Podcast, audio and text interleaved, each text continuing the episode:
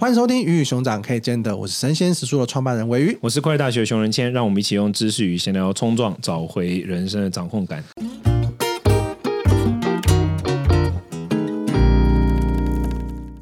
你最近有没有觉得世界快爆炸？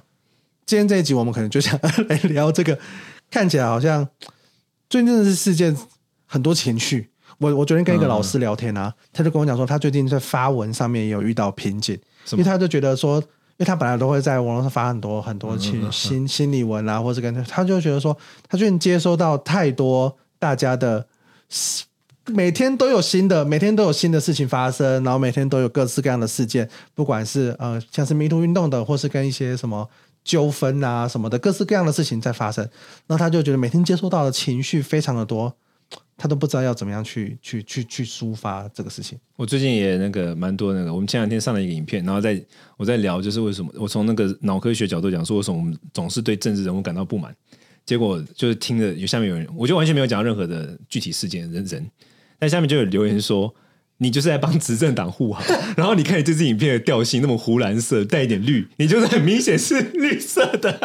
然后对啊，我觉得最近这这这蛮蛮蛮多报。那你觉得对最近你最近对印象最深刻的新闻事件是什么？我觉得最近应该是有蛮多大家就就是在讲说，哎，他可能过往有受到性骚扰的经验呐、啊，或是过往就发生各式各样的对于这件事情的讨论跟事件的发生，我觉得算是。大家应该蛮常看到的啦，我相信不管这个，我觉得这不应该不是同温层的问题。对对对对，对，我相信这是因为这是在各行各界、无关的各个领域都有，每一个温层都有，每一个同温层都发生了类似的事情。我们对，我最近也在选那个独立书店的的的句子。哎，你们的作者里面有没有？也有也也有也有也有遇到我们选到的有有有有发生。我们现在也正在做句子上面的替换啊，跟各式各样的调整，就觉得说啊，这个事情真的是。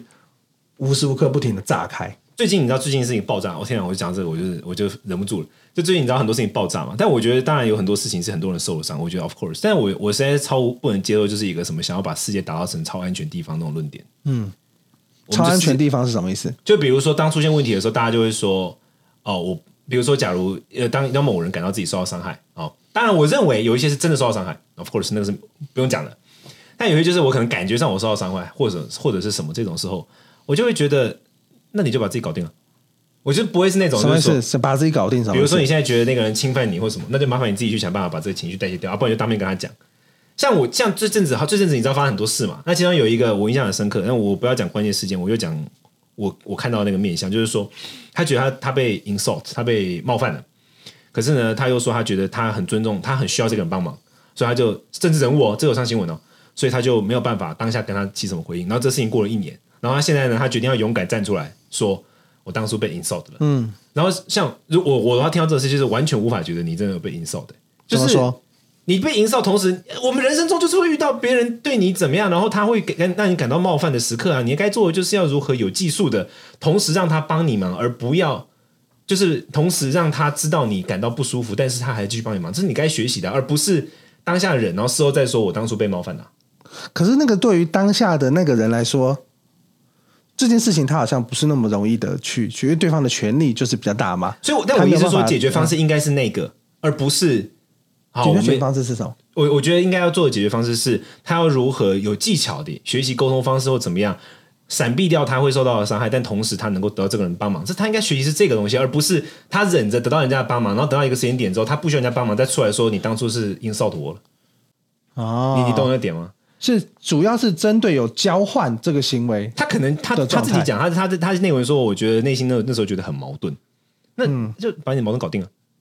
你你懂我那个点吗？就是我现在有蛮多论点，感觉是要把整个世界打造成一个超级，别人还要帮你忙？然后他还要不要让你感到 insulting？然后他还不用，他还要没还要自我审查他的行为会不会 insult 到你？因为你什么都不需要讲。可是这样的奇怪的论点在于，他要帮忙跟他要对你性骚扰，这是两两个东西啊。比如说像我觉得，哎、欸。比如说，假如我今天看到，啊、假如我今天看到你，然后我就说：“哎、欸，你今天这衣服看起来很露身材哦。”嗯，我可能就是我嘴贱了，但你觉得性骚扰骚扰骚扰，对不对？但你完全没告诉我，我不会得知我这样是这样是是有骚扰你骚扰你的那个、啊，你懂吗？他现在他现在那个环境里面哦，但是我觉得那个事情是在那个时代的性平观念，可能对这件事情没有不在意，那个人对他的教育程度跟他对他说不在意，可是并不代表这件事情他并没有带来伤害跟没有带来问题。但是你该做的事情是告诉他说你这样不对，而不是事后再回过来跟他讲说，哎，你这样就是骚扰我，这样有办法解决事情吗？他受到的教育就是长这样子啊。但是感觉上这样，因为这样感觉上听起来好像都是我今天受到骚扰的人的的的问题，讲的那个人就是因为觉得，哎，我不知道我我不知道我有做错，我不知道我不对，就没事。不，我觉得这样的状态，我觉得这不是问题，意思是说。谁感到不舒服，谁就要为自己的权益积极的去争取。那你要争取的方式不是直接就判批判人家说你这样是错的，你可以，你有很多种方式，你可以当面告诉他，你可以用各种方式，而不是在事后然后出来说，哎、欸，他当初骚扰我了。这这样真的是在解决问题吗？可是这也哎、欸、不对，那他现在讲出来不就是他在争取的方式了吗？他没有当面跟他讲过哎、欸。但是我觉得当面这件事情，我觉得跟回到今天这个问题的点有点像，嗯、就是嗯，就是。会觉得说，好像我必须要在当面提出，或是我没有当下提出反抗，好像问题就出在我身上。对，可是，在那个当下的情境，很多时候是复杂的，跟每个人的个性的状态不太一样。他不一定是有办法，我在当下就是不是每个人都很强硬的，他能够在当下提出任何的反驳，或是在那个权力结构的状态，或是在大庭之下，对，今天有一个人他摸了你，然后我在那个大庭之下，我就要。喊出来，还是我就要怎么样？我觉得很多时候是每个人的个性跟那个当下状态不一定允许这件事情发生。所以我的意思就是，该训练的是那个他当下愿意说出来的力量跟勇气啊，对，而不是事后。对，但是但没有，因为事后无济于事啊。事后你就你事后这个变得这个变得是一个很僵性的社会。因为对于那个人来说，就是对于那个可能所谓的私家骚扰那个人来说，嗯、他是真你要你要我现在我现在讲的不是说那种。恶意的那种人，有些人是很恶意的嘛，当然，而有些人他真的没有性别观观念，的确有这样的很多人是这样存在的。对于这种人来说，他就是他已经用这样的方式生活一辈子了，然后从来没有人告诉他这件事情是不对的，然后突然他收到的就是 没有没有，现在就在告诉他啦，现在就你没有当着他的面讲，你直接发到网络上去，这样哪是告诉了？可他也得知没有？我觉得是当着别人的面讲，跟在网络上讲，我觉得他不一定是，好像我一定每件事情我都一定要当着你的面讲，这件事情才才才才。我觉得如果沟通不当着面讲，就不叫沟通了。你不跟一个人，我今天假如我今天，但他但他他他那个状态没有要沟通啊，他今天就只是把他的故事讲出来。好，假设这件事情真的是完全没有问题的，讲、嗯、出来不会有任何杀伤力啊。可是实际上现在不只是网络上，我觉得现在我觉得以 MeToo 运动或是以性骚扰这个问题，它本身存在的点就是他在那个当下就是他没有办法反应。我觉得当然，我我觉我觉得我我我觉得奇怪一点是为什么没有办法反应这件事情是不能讨论的？他应该要练习这，件事情可以讨论，就是所以就你就在于他应该要练习，让他在当下可以反应啊。哦，没有。其实我们回到当时的处境，嗯、对对对，其实是两边的人对这件事情的认知都不够好。对，我觉得不是不一样，是都不够好。嗯、就是当然，嗯、呃，性平没有关联不好，跟呃，你你要沟要要当下反应这件事情都都不够好。对对对对对，我觉得这件事情是是是可被讨论的。可是实际上回来，在我们现在这个处境讨论这个问题，它就是两边都要教育。我觉得对对对对，现在的状态是，现在问题是在于大家不会教育那个沟通不好的。啊，没有，我觉得现在的状态是我们现在才开始往这个方向去，因为一直以来女生她哦，或者不要讲女生，应该说受害这边，她一直以来她都为什么她会隐忍，跟为什么她不愿意讲的原因是，她都是处于哎，我好像是做错的那一方的方式，对，对我然后我沟通不好，因为我没有反应，所以我不能，所以我要隐忍这个状态。问题就是隐忍是不对的，我觉得我们都有共识嘛，隐忍是不妥的，嗯、但我认为隐忍不妥的解方是。你要练习让自己愿意，当下可以表达你的想法，而不是事后啊，没有一年之后讲。我觉得现在就是开始，大家开始愿意表达自己的想法。那当然，可能你现在发生，当然你就现在讲嘛。对，可是他们把他们过往的事情讲出来，我觉得也不是不对啊，因为他们就在表达啦。他们现在就在表达、陈述他们发生这件事情的经验，跟跟这个事情。对，因为你要想哦，你事后表达，其实跟事情表达，我觉得并没有比较容易，因为很多时候是。他们很多人事后能够记得那么清楚，代表他们一直在这个创伤的轮回当中嘛。对，对，对，嗯、对，那以这样的状态来看，我觉得他现在的表达并没有比他说他当下的表达来看是更不好的。当然我，我我觉得我们必须要在整个语境里面，我们也要排除那些好像是恶意拿出来攻击呀、啊，或者是恶意什么样子用用这种这个东西当成武器的状态，我觉得我们要把它排除。但是以实际面向来说，我觉得现在就是在一个很大型的，算是一个。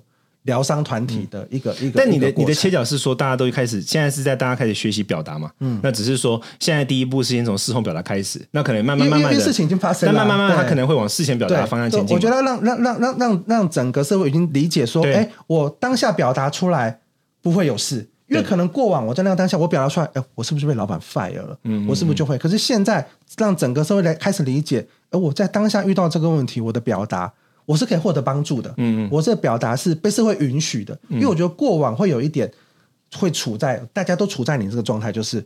啊，我我一辈子就生活这样啊，我就是会摸摸人嘛，我说我就是会用语言去调戏别人，对对对，就不会怎么样。职场就应该是这个样子，或是什么就应该是这样子，一直以来处于什么事情就应该是这个样子的状态。对，它其实是有有问题的。对对对对对对。那过往一直没有办法被讨论，那现在开始讨论这件事情，当然我可以理解，有些人会觉得好像有点极端了，有点过头了。但我觉得这跟类似太阳花的运动或任何反抗运动一样，就是。用普通的方式就是没有办法获得获得关注，所以现在开始被获得关注之后，当然会一定会有人是比较过头的，嗯、一定会有人是比较，但是就是它是一个收敛的过程。但这我我我这边讲的我这边讲的重点，你我知道你的意思，你就是说他是先往表，他大家开始从原本是极度压抑被表达，然后大家开始现在表达爆炸。嗯然后他可以之后会震荡到一个中间点，对，就是大家可以在当他表达或什么对。可是我刚刚举的例子非常清楚，就是说他当时说他他是因为这样，所以他无法说出来，他感受很复杂，嗯，而且他们还持续互动一年，对。然后后来他他自己得到他要的政治目的之后，嗯，然后他也他没有马上，但是他得到政治目的之后，在这一次他就出来指责说你就是怎么样怎么样怎么样，但他从来没有当面跟对方说过，他也没有在，而且他们有长期的相处。他没有当面跟对方说过，说你如何如何。因为因为因为我理解这种有时候的心理状态是哈，因为我们我们也有看到最近一些新闻事件在聊，对，就是有一对算是才子佳人吧，就是就是然后然后他们是一个艺人跟一个类似经纪公司，我就我就这个比我具象多了，我就我就不要再我就不要再自己讲，你这比我具象。那但我的意思就是，他可能在那个当下他们在一起的时候，他们关系是好的，嗯、关系是好的时候是可以容忍很多。很多事情的，对，但是当关系破裂或是关系变质的时候，很多过往的容忍，现在看起来就会觉得荒谬跟不可思议。但是那个东西是在转换了视角跟转换了状态之后，你回头看会觉得，哎，我怎么会容忍这种这种事情，或怎么？可是实际上在当下，你可你可能是情绪，你可能也会觉得说有点怪怪的。可是他就是你的长辈，或他就是你的爱人，好像没关系吧？对，我觉得那种状态是复杂的。也之所以任何这种关系的状态是复杂，所以关系一直是一个很很很大的话题嘛。嗯、所以我觉得回到当下那个情境，他是不是真的有透过什么交换或是怎么样？嗯、所以呢，现在又是因为怎么样？我觉得那有一点点难去用一个一以断之的、嗯、的的的的状态。对，嗯、因为很多时候两个人的两个人的关系好跟不好，嗯、我们对事情的看法会有时候会不太。那这边就来了一个关键，就是说。我的立场例子就是，你刚刚讲，我就讲一个很重要的点，就是有可能你当初觉得是可容忍，但你现在觉得，天哪，我当初怎么会容忍？对，人会变嘛。对，但我认为人际关系中一个很重要的点是在于，我们要如何创造稳定性。也就是说，这个东西是拉枝到十年、二十年，我们也不会一直被不停变动的东西而去影响到的。我的意思是说呢，如果我们养成一个习惯，我觉得我们养成习惯的时候，它有两种方向，一种方向是这个习惯跟这个风气鼓励的是变动。那样一种习惯的风气鼓励的是稳定，那我认为应该要不要被鼓励的那个风气是稳定，而不是变动。那我是什么意思呢？嗯，就比如说像我今天跟你相处，其实我对，假如我对这件事情不满，但我都不说，直到我事后再反过来倒打你一把，或者说我我我称之为说我当时无法表达，但我现在可以表达，这是变动啊。在你这，你在你的视角是变动啊。但如果我培育的习惯是只要遇到问题当下就要说出来，在你的视角培育的是什么？是稳定性跟透明性啊。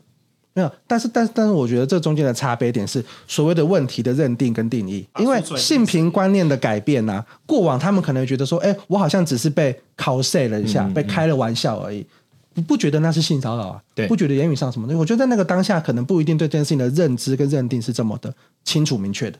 但是现在，哎，突然间发现，或是各种事情发现有任何的触碰跟任何东西，只要对方不舒服，这个这个对于性骚扰或这些东西定义就改变了嘛？对，对，那当下有可能不会是那样子的觉得。是，但这边有一个重点哦，对就是这边是观念上的改变嘛？对，比如说当初这个这件事情，当初他碰了我手这件事情，我觉得这是朋友，嗯，但我现在回想起来不对，这好像不对劲，对吗？好对，这观念上的改变。但是在观念上的改变之后，我觉得我讲我的意思是，习惯上你可以选择稳定，让人觉得不是不让人觉得，就是你可以选择是。变动性的，比如说当初你因为你觉得是那样，你都不说，现在你知道之后，你立刻就爆出来，或者是你可以选择养成的习惯是，当你愈觉得不舒服的时候，你是有一种选择，是你可以跟当事人讲啊。比如说当初你对我这样做，然后我现在回想起来，我觉得越对越觉得越越想越不对劲，或怎么样，可能过了很多年，我现在长大之后我知道了，很多时候是这样嘛。他如果有他有尝试去跟当事人说嘛，因为我的观点是不跟当事人表达他的不舒服，把这件事情直接放在公众领域上。你你我不我不太不太明白这个逻辑是什么。如果说你跟当事人讲了，当事人表达出是一份傲慢的态度，嗯、一份，那你把它放在公众领域上，把自己的事情说出来，Of course，你你懂我的意思吗？我觉得重点是要养成那个勇于直接表达自己。但是我觉得这可能分两块，两块，因为我我我觉得还是回到我们也不知道到底对方到底有没有实际用讲。哦，不是讲刚刚那个例子啊，我是说这个我觉得。第二个第二个点事情是，你好像会觉得放在放在公众领域上会有一种报复感，就是我好像我要报复这个人。That's the point。但是可能，但是对我来看，我觉得那是一个偏疗伤的一种陈述。我在这个当下，我把这件事情我把事情讲出来，我面对了这当然。现在是因为大家一片一片公众会觉得说，哎、欸，好像很多，可是实际上啊，实际上可能真的很多。但实际上，我觉得那个那个比较不是，我今天好像要出来，我就是要跟着一起去揭发。他为什么不跟当事人讲？我总觉得走这个。我我从到尾，我从到尾论述其实很简单，就一个，就是我们应该要培养跟当事人说出我们不舒服的习惯，不论你是当下说还是事后说，这应该优于一切。对对，我觉我觉得这个，我觉得，我在这里。对，我觉得这个东西不，我哎，我也没有否定说这件事情的教育。但现在问题是在于大家不做这件事。也不强调这件事，现在就是我不舒服，我就在网络上告诉大家我不舒服。没有，你竟然没有，你竟然没有跟那个当事人说我不舒服。就比如说今天是我爸打我，然后我竟然不用跟他讲说你不要打我了。我现在是跟大家讲说，哎，我爸一直打我，这很怪吗？你不你不觉得？嗯，我自己没有觉得说这件事情他的非常，因为因为看你要想要得到的是什么东西啊。就是你要跟对你，因为你跟对方讲，你是希望对方改，或是你要让对方知道。他们都会说我是想要对方道歉。他在网络上，重点来了，他会在网络上告诉大家，我希望对方道歉。那你为什么不跟对方讲呢？他们不是只在网络上就是讲出我的故事，the end 哦。他会说我想要对方道歉，但他从来没有跟对方讲过说我需要你道歉。他直接在网络上跟大家讲说我想要他道歉。这是什么意思？但是我觉得有，嗯，我又又因为我不确定我们看的故事的量体跟状态也不一样，就是还是有，还还是有。如果是单纯，但是没有没有但是没有。当然，那个如果跟对方如果有跟对方讲了，那就不在我们这个讨论范围嘛。我今天如果跟你不高兴，我们两个是朋友，我却从来没有跟你讲过说，呃，哎，玮瑜，你这样我不是很高兴，我直接发到网络上。我觉得这就算我们两个不是朋友，我觉得这是人与人基本的那种，你不跟当事人沟通，你直接把它放放在公共公公共领域的这件事情。你你为什么不跟当事人沟通？这重点。为什么你不尝试跟当事人沟通？我并不是说当事人沟通就一定有效，嗯、对，或者说怎么样，你连做都没有哎。那当然，我们可能可以说哦，因为他没有意识到自己可以这么做。当下你过了十年了，你也没意识到你自己可以这么做吗？这是一个点。另外一个点是，我认为重点教育应该是要教育大家，鼓励大家是愿意去跟当事人讲，他比你就是什么放在网络上或什么有效多了。你有没有你有没有想过一个场景？这个当事人他需要的人人嘛，我们都是人嘛，对不对？那个对方当事人，他我觉得他呃，这是所谓的加害者，我觉得他一一定有他的不呃不妥的地方，但我相信他有他软弱的地方。你如果今天把这件事情直接捅到公众领域，到最后有可能你根本得不到你想要的，得不到你想要的所谓道歉。我觉得这就是现现在一群人在鼓励大家把这件事情放在公领域，正是这件事情无法道歉原因。你知道为什么吗？你把它放到公领域，你直接把它上升到对立，对方就直接否定，然后大家上上上法庭。我们都知道上法庭对谁比较不利，对那个举举证者啊，因为没有证据嘛。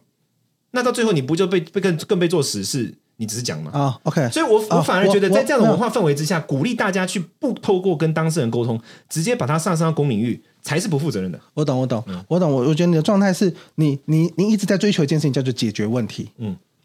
道歉是解决问题，或者是我对跟对方沟通是解决问题，但是实际上在解决问题以外，我我我刚回答一点是这些经验的阐述跟这些东西，它它是对，当然他最终可能最后的诉求是说，哦，我希望他可以道歉，或者我希望他可以怎么样。可是这个最终诉求，我觉得它是一个疗伤跟解决问题。我知道，把过往经验阐述出来的这种这种是疗伤，因为因为我我不觉得每一个讲出来的人，他都希望可以获得赔偿。或是他都是需要获得道歉，你随便去看一篇，下面都是说我需要获得道歉，他这是解决问题啊。但是没有，但但但我觉得那可能只是一个文章或是一个状态的最后结尾，因为总不能讲完之后我也不知道要怎么样嘛。但是我觉得他们不是每一个人都希望哦，他来跟我道歉，我好像就好了。我觉得绝对不是每一个人，我我我我相信大部分的人绝对不是我获得了道歉，或是我今天去打完官司，我获得了一个胜诉。所以这边就有一个重点，我就我我就我就好了。疗伤跟解决问题是两码事。对啊，对吧？我们我们有在公司嘛？对对对对对，我讲的一直都解决问题这个部分。对，所以所以那我现在的意思就是说，我们都知道，呃，解决问题不一定等于疗伤，对吗？嗯。但是我我的观点是，纯粹疗伤，它不一定真的能够让这个伤好起来，有可能伤的会更严重。嗯，因为到最后，你有可能只是听到大家对你的呼呼，但当事人从来没有为此付出代价，或当事人从来没有给你道歉。你可能因为选择先疗伤而没有用技巧性的方式，所以你永远得不到你想要道歉。嗯，which 你可能本来是可以得到的。嗯，我们都知道伤口，可是问题就在于得到道歉，对，就是我今啊、呃，我今天得到了这个道歉，他可能因为因为又又又不是当下获得的道歉。他可能是已经很久了，或者怎么样，这些东西，他可能、啊、所以群体治疗就比较能疗伤吗？没有，我觉得现在就是一在一个透过经验的阐述，让大家去辨别、嗯、哦，这个状况原来可能是这样子，那个状况啊、哦，其实过往他对你做的事情都是不好的。对，我觉得在这样子的一个辨别的状态，这些故事的产生，这些案例的产生，其各各式各样。你说是不管他的权利是作家，他是艺人，他是。主管什么？我觉得各式各样这些东西的产生，他是去让去让社会理解哦，原来真的有很多这些事情发生，正在发生，我觉得有这种事情发生，或是我觉得或或我觉得有很多，我觉得有很多这种事情发生，应该其实，我觉得大家不说明是我们可能我们是男性，我们不一定这样觉得，但是我觉得只要女性，大家都知道，女性我听过身边说，对对对，另外每个都会说他们从小到大，对啊，所以所以另外另外一块也是另外一块也是。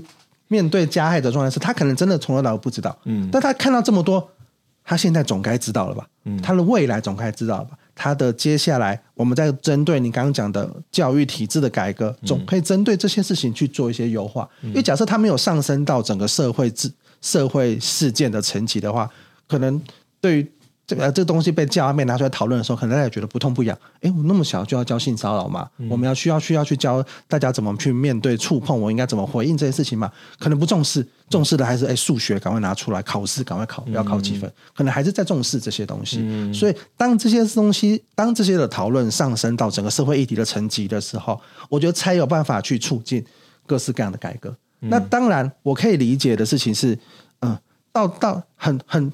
这些事情的前提就是为什么会有这件事情发生？就是过往在不重视这些东西，嗯、导致不管是男生还是女生，加害者还是受害者，他们对这件事情的认知非常的低。对对对，他们也没有办法理解哦，我这样就是在性骚扰，我这样，因为过往的教育体制也不重视这个东西。对对，家庭教育什么，更教育也不重视。对对，导致了这一连串的的的的的状况嘛。那我也我我我我也，我们从西方的 Me Too 运动来看，嗯、也肯定中间有很多。错误误判的冤狱啊，什么什么的这种东西，或是呃，因为通过 Me Too 运动把它当成是一个武器，当然是一个标签来攻击别人。就是这些东西，当然西方我们也、嗯、在那个、这个、在那个运动的浪浪潮中，我们看到，对对。但是从这样子，我我觉得要回到这样子上升到这样子社会层级，跟引发了讨论，甚至有些过头的状态，嗯、我觉得他才有可能去改变你刚刚讲的。但但这边的重点就是，所以这边重点就是，我觉得我我要收我要收到我的重点就是说。嗯我觉得我们要从这一个，假如我们从这个波涛啊、哦，这个浪潮事件中，对对，嗯、我觉得要是重点要教育的东西不是那么强，性别意识我觉得是重要的，但我觉得重点不是性别意识本身，而是勇于表达自己想法这件事。我觉得它比那个重要多了。嗯嗯，因为性别意识它真的是有，真的是模糊的嘛，我们都可以，我们都必须承认它是模糊的，它有各种的情境，在某种情境之下，它代表 A；某种情境之下代表 B。如果行动者是男生跟女生跟对方权力的关系等等，他有千丝万缕的各种不同、不同不不同的这种可能性，理解。所以他没有办法被量化。嗯，可是我们可以做的事情是什么？如果你教育的体本质是勇于在当他表达自己的想法，那不论他是在哪一个场景，他都可以至少达到一个最低的一个一个那个安全线。你你懂我的意思吗？对，哪怕你是权力不对等，我们怎么教育说在权力不对等情况下，你要怎么表演你的想法？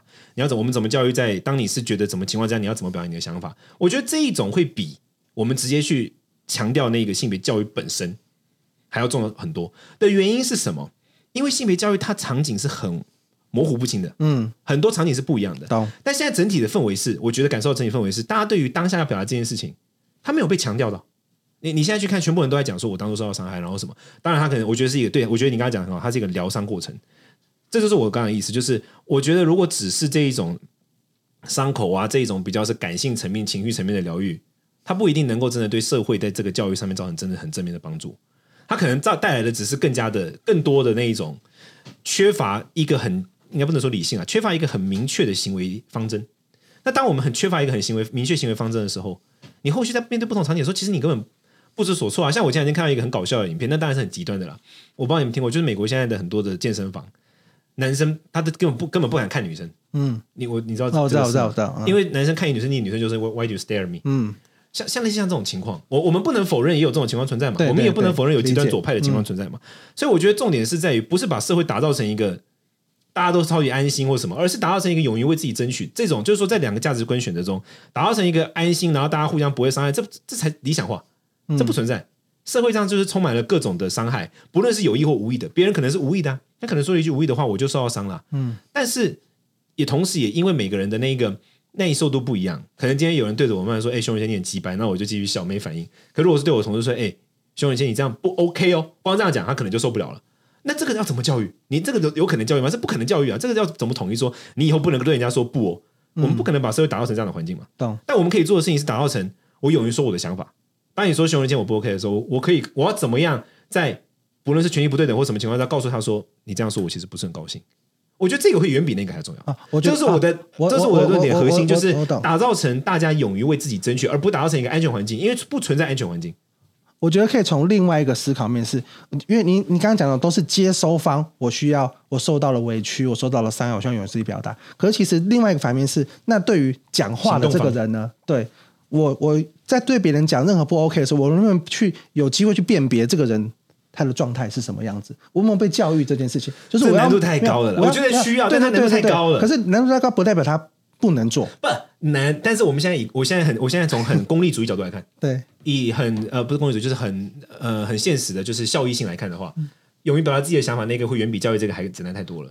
因为比如说像我们每个人，我们每个人可能有些人觉得我们说话，每个人说话很有些人很有艺术，有些人很不行。你要你要去看发现说生活中那种有能力去识别说这话可说可不可说。而且还要符合每个人的状态。对，没有，但是但是，我觉得你你这样等于是你所有所有的都是要承受方来做每每一个事情，不管是他被摸他不舒服，还是他受到伤害，他必须要讲出来，好像都是只有承受方或是比较弱势的那一方，他需要做每一个。我不是从权力主义来看，我不是说谁该做什么，我是说以效益来看，以达成这个社会不会产生就是说，呃，委屈者受委屈，然后施加伤害者又呃，就是过得很爽。啊、或者说没有，可是去辨别说，哎，他是对对我施加伤害，还是他只是开玩笑？这东西他也是困难的。就就是这些的感受，勇于说出自己没有，勇于说出自己的想法就，啊，你你记不记得你刚刚前面讲，就是那个那个那个说来的他的文，就是他那当下的心情是矛盾的，是复杂的。嗯嗯，对，就是辨别说，哎，我我现在应该要讲出来吗？还是我现在他只是说出一句说我很需要你的帮忙，我也很想要跟你好好做朋友，但是这样互动我真的难以接受，这是一件很难的事吗？可是问题是你刚刚讲的。那个状态是复杂的，就他那个心情是复杂的。他就他这个摸，他说：“哎，他到底是在跟我开玩笑呢，还是他是真的想要摸我？那我现在是不舒服吗？我现在不舒服，我讲出来，我是不是不够大气？还是我是不是就觉得好像让他觉得我是个高敏感的人，很难相处？这些情绪也是复杂的。啊，所以所以要教育的是解决他那些情绪，让他可以勇于说出这些想法。可是为什么是他要解决这些情绪，而不是摸的人要去解决说？”判断说，哎，这个人，我现在摸这个动作到底是不是好的？就是你所有的情，哎，你没有遇过那种很海派的大哥吗？有海派大哥，他对所有男男女女全部都是这样，他没有，那不是他刻意要不要的问题啊。没有，可是可是问题就在于，对，那为什么海派大哥他就可以这样？但是我我接收者，我必须要去承受海派大哥的，然后我要把它说出来，让我变成是那个把场面搞尴尬的人。为什么不是海派大哥自己在摸之前，哎，先停住，觉得说我这样说是不是不好？我们永远无法等待这个社会帮我们解决困境，这是我刚才讲的重点。这是我刚才讲的重点。我们没有办法把社会打造成安全的地方。好，就比如说像今天我们的西边邻居一直在欺负我们，没有，我们没有办法。我们一当然，我们一方面要在国际上谴责说，哎，你不要欺负我们，你们靠北。对对对对。但在同时，我们最重要的重点是什么？我们要强化自己啊！如果我们不强化自己，然后我们一直不一直在讲说你不能这样，你不能这样，问题不会解决的。问题，我现在讲的是从我现在我要切点很重要。我现在不是讲权利性哦，我现在不是讲说谁有没有权利或谁该什么。我的切角不是这个，不是理然，嗯、而是因然，就是我们能怎么做最有效，然后我们能够怎么做让这个事情最快结束。我是从这个角度。对，可是可是你讲的是，可可是对于那当事人他纠结的心理，他也没有办法很快结束啊，他也需要去变。所以社会的教育应该是要帮助我们，让我们自己遇到困境的时候，怎么去分析说，哎，我这个想法是怎样，然后我要勇于为自己的权益争取，勇于为自己的权益争取而表达。我觉得是社会社会教育的重点，可是你没有办法去证明说，哎，我真的直接向你表达，我就可以获得道歉了。就这件事情它，它这件事情它不是绝对的，就是我放在网络上就一定不会获得道歉。但我们可以跟当事人表达就一定获得道歉。但我们可以确定的是，如果把它放到网络上面，或者我从来没有跟当事人沟通等等的话，它带来的社会对立性，而且而且那种到这种事情往往都会怎么样？到最后就这个人说哦，我没有，我要去弄公堂，我要去那边告人，我要去干嘛？然后最后那个当事人更不会到时候道歉好不好？他只会被法院就证明说哦，他没有啊，因为你知道，我们都我觉得我们都应该可以认同，就是说很多这种事情它其实的确存在，但是法律上非常难证明。所以当他拿到那个，可是不一定不一定法院，很多人就是这样啊、哦，我就是知道这个人有问题，所以我就可以降低其他的受害者啊。就是这个东西，它也解决了某种程度的问题。我现在讲的很简单，就是以公益性来看，公就是公利公利主义是公利主义，您听过吗？就是那个什么开车的时候，火车如果前面有五个人，然后左边火车快要撞死那五个人了，嗯，然后另外左边的轨道上有一个人，那你会撞死谁？嗯，那公利主义就是直接说，然后我们就撞死那一个人。公利主义就是就是这个路这个路线是公利主义，就是我们哲学上所谓的公利主义。我现在从功利主义角度来讲，就是以效益性来看的话，那我认为效益性很明确的。那就是他如果他当下如我们要训练的是社会勇于在自己遇到问题的时候表达沟通，而不是去把社会打想要尝试把社会打造成一个安全的地方。因为当你想要把社会打造成一个安全的地方的话，我觉得他会创造的是另外一种霸权。我的我的那个意识形态是这样的，嗯、对，就比如说，当我们现在我我觉得重点是我们要练习让当事人啊、哦，任何人遇到不舒服，我们就勇于表达自己的想法，嗯，而不是事后当下完全完全，我不是说他不表达错哦，跟对错无关。而不是说社会如果不教育，或者说我们不鼓励当事人勇于表达自己的想法，那事后我们在外面去讲什么东西的话，或者说我们曝光的话，对于解决这件事情的性意义性不大。我的我的意思在这里，而且重点在于，如果他当下没有表达，然后他也没有去呃，就是说告诉对对方他的想法的话，那最后当大家习惯于在网络上去用这种方式，只选择用这种方式，我现在前提是只选择用这种方式的话，那最后这个东西就会变成另外一种霸权了。它对于改善这个问题没有帮助。我的意思是，我们现在改善问题是什么？我们现在想要改善的是互相的那个性别界限，就是应该说侵犯界限的不明显，人我界限不明显这件事嘛。我们想要改善改善这个问题嘛？这个东西对于改善这个问题没有帮助。我的意思是，我们因为界限是浮动的，有没有可能到哪一天？举个例子来说，佛经里面说，在某一个世界的天人神呢、他们只要互看一眼就可能怀孕。有没有哪一天有可能人类在光是连互看都是一种 harassing？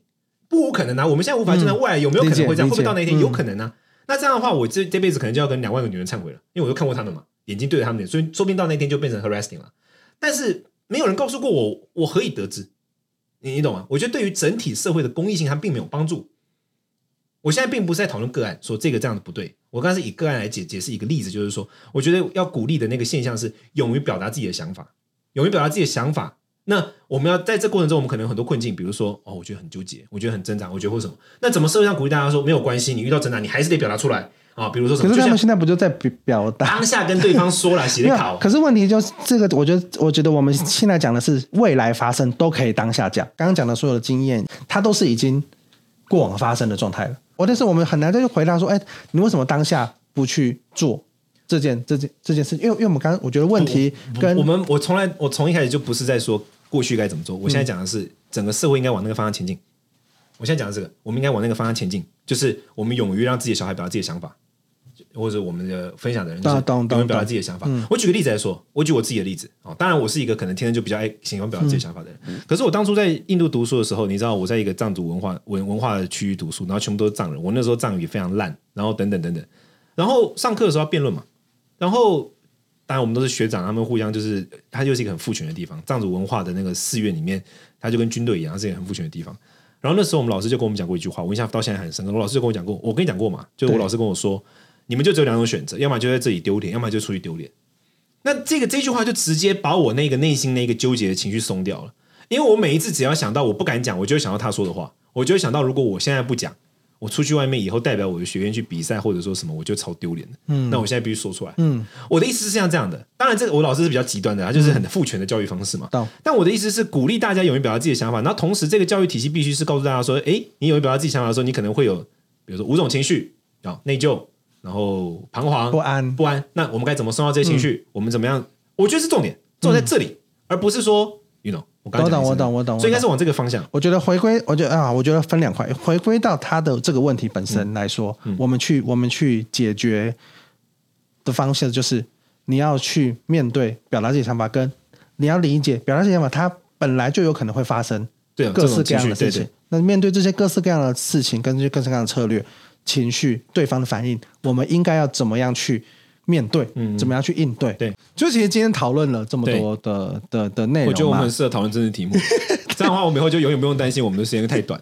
以前我们聊这些题目，我们大概到八分钟开始看那个 看那个跑的表，我们想说天啊，怎么还没讲完？我们现在录了快一小时，我觉得。中中间确实有比较多哦，我觉我觉得中间比较不是亏大桥，我觉得中间是在探讨到底彼此对这个东西的定义落在哪边。我们中间很像那个当机跟豆豆桃第一次合作的时候，你有去看过吗？庙里面那个乡下当机跟豆桃第一次合作，当机讲出来的话，豆桃听不懂。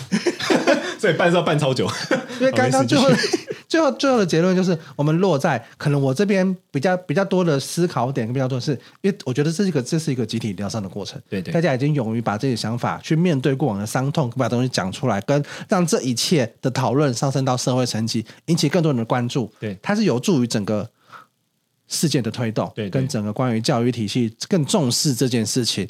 不管是编撰更多的教材，而是老师，因为很多其实伤害的人是老师，嗯，对他们到底在当，因为他们是要教化别人的人，假如他们自己对这件事情的状态也是模糊，他甚至他本身也是加害者，对他只会让这一切变得更混乱。对对对，对，因为我自己有小孩嘛，所以我对这件事情的关注，我会觉得说必须要有这样的讨论。当然，我们可能也会感受到有些是比较过头的，有些是比较可怕的，对，对，对，对，对。但是实际上要有这些讨论，他才有办法让推动整个方向往前进。对对对。我的话，我就是比较关注在说未来要怎么解决，以及公益性的那种。不过，功利主义的确被人家认为冷血了。嗯。不过，by the way，就是说，最近西方的伦理学，他们经过绕一圈之后，现在几乎都回到功利主义阵营。嗯。就是功利主义，就是我之前讲过嘛，那个火车开过去，你到底要撞死那五个人，还是撞死那一个人？嗯、西方伦理学经过二十九、二十世纪往二十一世纪发展过程中，想要模模仿出很多摸摸索出很多的那个伦理方向，也有那种什么天然人权论啊，等等等等。但现在的确，整个西方的。学派都开始还是回到功利主义，更右派一点，对，还是回到功利主义，对，因为就我们西方左派我们看多了嘛，嗯、所以这是一个。那所以我讲的都是功利性。然后第二个就是，如果我有女儿，我的风格一定会是告诉她说，你要怎么去勇于保护自己的想法，你要怎么去拒绝，嗯、你要怎么去说自己的观点，你要如这是我觉得教育，当然这家庭教育是最重要的。嗯，其实回过来回过头来讲，很多时候学校教不了，甚至学校老师可能都会是一个加害者的，对，甚至有可能家庭里面你的你自己作为父母，你的。就是兄弟姐妹或你的朋友也有可能是加害者就是，因为我听过不少例子，里面很多的不论是女孩子或男的，小时候遇到第一个对他卡来出来的，很多时候是家里的。可能是叔叔、伯伯，或者是因为听过这种很多这种案例嘛，亲近的人是蛮容易发生的。对对，所以我觉得这个是从远大往未来看的话，要教育的重点是告诉他怎么对于自己不对的事情说 no，以及你要怎么去辨别这个。但是勇于说 no 是很重要的，嗯，因为你如果不勇于说 no，你也不勇于跟父母讲，有可能这个伤就会下去、欸。因为而且你真的认真回想，真的是细思极恐哎、欸，因为有可能他今天真的只是遇到一个，我只是一个时间点不在家，然后假如我的家人来了或谁来了。然后他们可能就是防不胜防啦，基本上是真的细思极恐。然后三十分钟之后，然后因为他也从来不跟我讲他的想法，如果都没有这些，他如果很乐意跟我讲讲他的想法，就二说。嗯，他从来都不跟我分享他的想法，这件事可能就会在他的生命中留下一路到四十岁的一个伤口。嗯，对啊，所以我觉得这个才是，就我的观点就是这个才是最功利性上最有效解决的方式，就是我们怎么去培育或者说推就推动的社会文化是，说勇于表达自己的想法。在当他把自己的想法表达出来，不论你是在怎么样的权力情节之下，嗯，当然我并不是说过去没有这样做是错的，我觉得大家都有生命的难题，嗯，对，我们都有自己的生命难题，可是往未来推进的过程中，怎么样让这个事情解决？我觉得这个这个是我重视的切角。好，那今天的节目就到这边告个段落。如果大家对我们今天讨论的议题，我相信应该会有蛮多。我觉得这应该是我们第一次比较比较比较比较。我们第一次我们两个观点不一样，两边的观点是比较不一样的。对啊，不然我们每次观点都一样的状态。对，那我觉得如果大家对这个事情有什么想讨论的呢，或是你有什么心想跟我们分享的话，你在我们的 Apple Podcast 要做五星留言，我们就会做一集 Q&A 来回答大家。可以可以，可以。那你们告个段落，谢谢大家，拜拜，拜拜。